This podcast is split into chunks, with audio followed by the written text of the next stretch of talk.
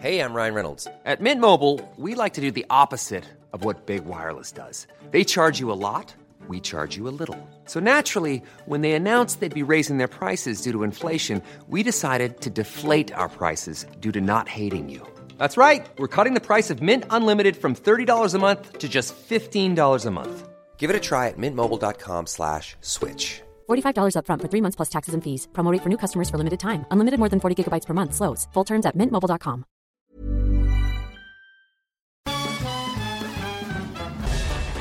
Farándula 021 es un podcast de cultura pop, donde analizaremos sin piedad series, películas, programas, música, moda, tendencias, libros, redes sociales y hasta figurosas e inventadas.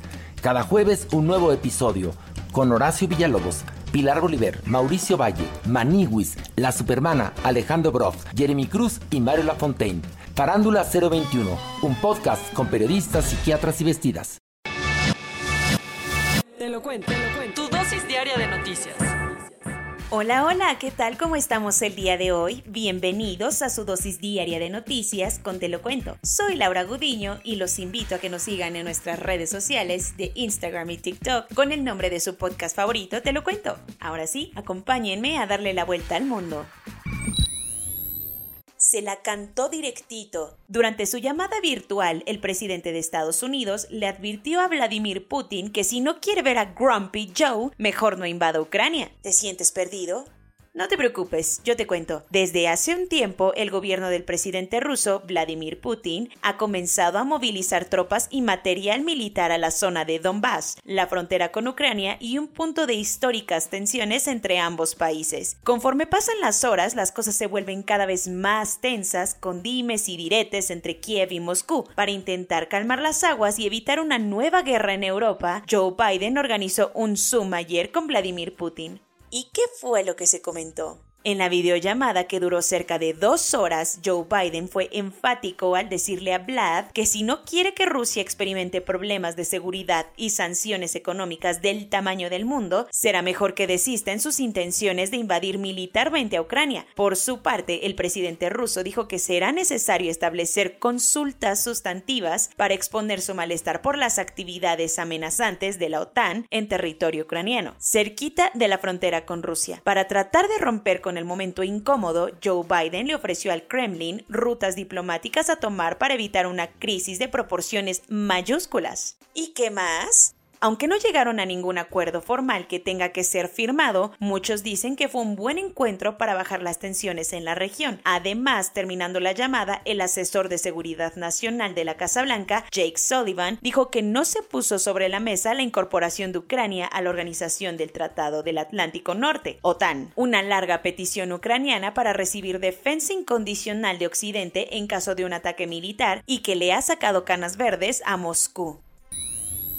Manual de Supervivencia la ONU presentó su informe preliminar sobre la desaparición forzada en México y para sorpresa de nadie, el país reprobó. Entre el 15 y 26 de noviembre, el Comité contra la Desaparición Forzada de Naciones Unidas estuvo en México. Durante su estancia visitaron tres estados para elaborar un informe con recomendaciones para combatir la crisis de desapariciones que México atraviesa y que ha dejado más de 90 mil personas desaparecidas. Los resultados preliminares se presentaron ayer y el país se sacó pura calificación reprobatoria, lo cual pues no nos sorprende. La ONU consideró que en México reina la impunidad y que las investigaciones son súper deficientes, además de que no hay coordinación entre autoridades. Alejandro Encinas, el subsecretario de Derechos Humanos, destacó que la desaparición prevalece como una práctica predominante asociada a la delincuencia organizada. Tan mal está la cosa que incluso Javier Duarte trae encima una orden de aprehensión por el delito de desaparición forzada. El exgobernador de Veracruz ya está encarcelado, pero por los delitos de lavado de dinero y asociación delictuosa. Después de tres años, la Fiscalía General de Justicia de la Ciudad de México complementó el lunes esta orden, aunque la defensa de Duarte contestó que no se vale porque la evidencia es fabricada.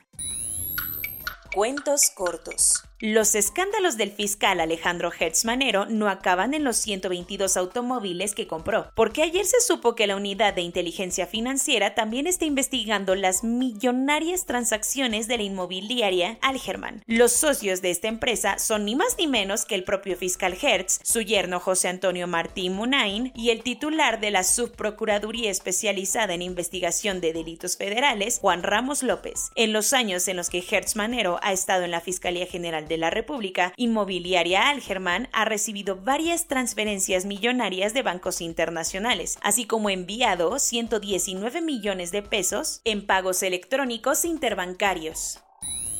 Quienes son amigos pero quieren ser mejores amigos son México y Corea del Sur. Como es mega fan de BTS, Luz María de la Mora, subsecretaria de Comercio Exterior, confirmó que ambos países harán sus mejores esfuerzos para aterrizar un tratado de libre comercio. La intención es que haya más Corea del Sur en México y al mismo tiempo más México por allá. Mientras que México ya es el primer socio comercial en América Latina para Corea del Sur, el país asiático es nuestro cuarto socio en todo el mundo, incluso por encima de Canadá y Japón.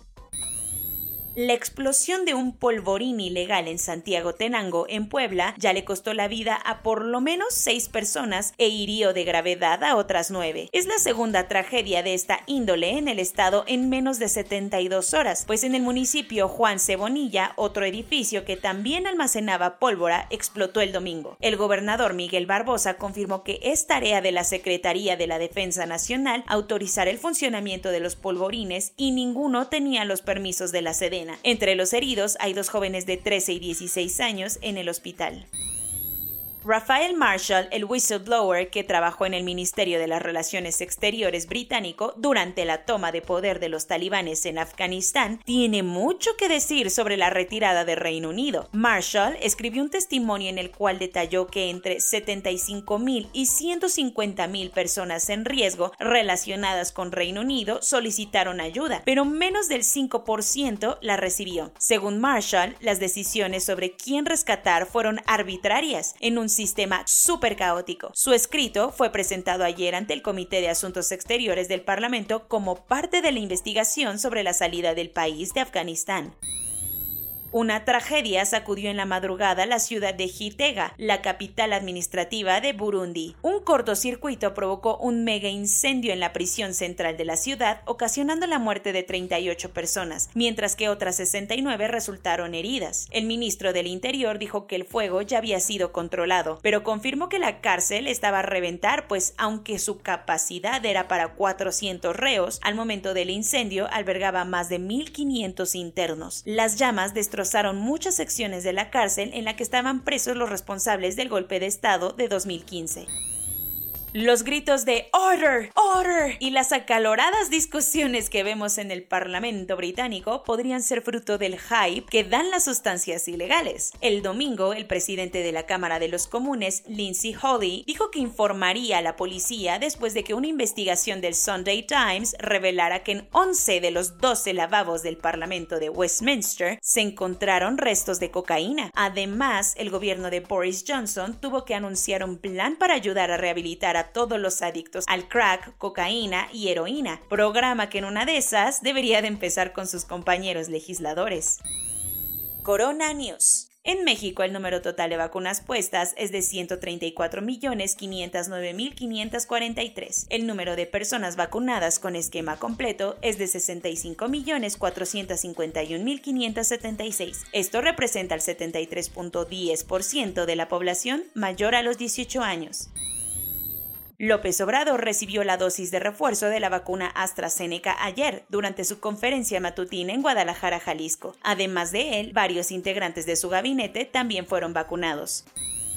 Según López Gatel, los cuestionarios de salud en los aeropuertos no tienen ninguna utilidad científica, entonces los van a quitar a más tardar en un mes.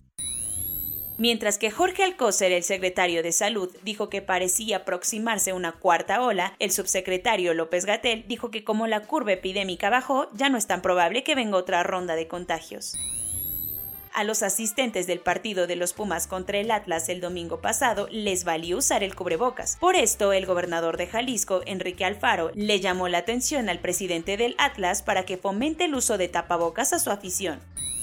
Desde ayer y hasta el domingo estarán aplicando la dosis de refuerzo con AstraZeneca para los adultos mayores de la alcaldía Tlalpan en Ciudad de México. Los laboratorios GlaxoSmithKline plc y Beer Biotechnology Inc. dijeron que su tratamiento con anticuerpos es efectivo contra Omicron después de que realizaron varios estudios clínicos. Durante los últimos días, el pánico se respiró en las Islas Cook, un mini país en el Pacífico, ya que creyeron que el cobicho finalmente había logrado entrar al lugar, donde no se ha registrado ni un solo caso de COVID-19 en toda la pandemia, pero todo resultó ser una falsa alarma. Según una encuesta de la Associated Press North Center for Public Affairs Research, la generación Z es la que más está sufriendo la pandemia. De acuerdo con la investigación, los que tienen entre 13 y 24 años en Estados Unidos son los que más han sentido dificultades en su educación, sus objetivos profesionales y su vida social. Después de asistir a una fiesta navideña, 68 médicos de la Unidad de Cuidados Intensivos del Hospital Regional Universitario de Málaga, en España, se contagiaron de COVID-19. Anthony Fauci, el epidemiólogo más picudo de la Casa Blanca, dijo que los datos preliminares con los que cuentan indican que la variante Omicron causaría una enfermedad menos grave. Soy Laura Guriño y esa fue su dosis diaria de noticias de este miércoles 8 de diciembre. Nos vemos mañana aquí en su podcast favorito, Te lo cuento.